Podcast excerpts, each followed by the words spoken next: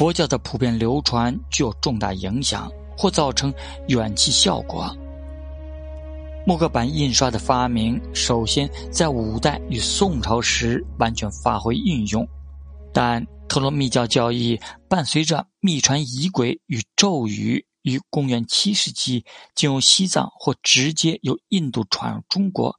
对护身符与佛像的需求大增，全靠在丝织品或纸张两项都是中国的发明，分别源于商朝和汉朝之上。压印涂满油墨的木刻版来应付满族，接着继续朝向图文并列的印刷发展，于公元八百六十八年这一成熟。当即即制成流传至今最早的印刷轴卷，《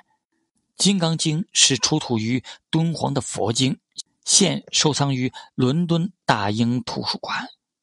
跨入公元十世纪后。木刻版印刷就用来大量印制朝廷诏令与史上最早发明的纸钞，然后开始进行费时费力的木版印书工作，包括儒家典籍、道家论述与佛经大藏经，或称三藏，共计二十六万页，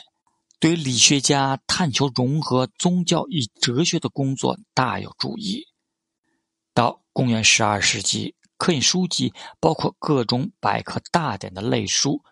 各朝历史以及图文并茂的药学医书、书画作品著录等。然而，印刷术对中国所产生的影响远不及欧洲的深远。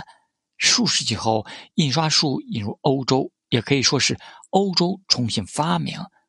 由于中国文字的特性，总计有两万个不同的字，大大限制了活字印刷的开发运用。却促成了欧洲的印刷机发明，可大量印制书籍，成本远远低于手抄本。中国活字版印刷约于一千零五十年发明，但由于需要成千上万字来排印，中国直到十六世纪，一般书籍仍是以竹叶刻成木板来制作刻印书籍。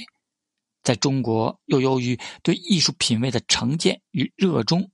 很难接受木刻版画作为自成一格的艺术形式。一组四幅的山水版画，刻画有门下弟子随侍围攻下的佛教圣僧，展露出木杆刻印美彩的潜力，但却完全未加开发利用。十六世纪前所制作的木刻板，大半是工业技术图解或是受欢迎的宗教人物。只在下层社会的民间流传。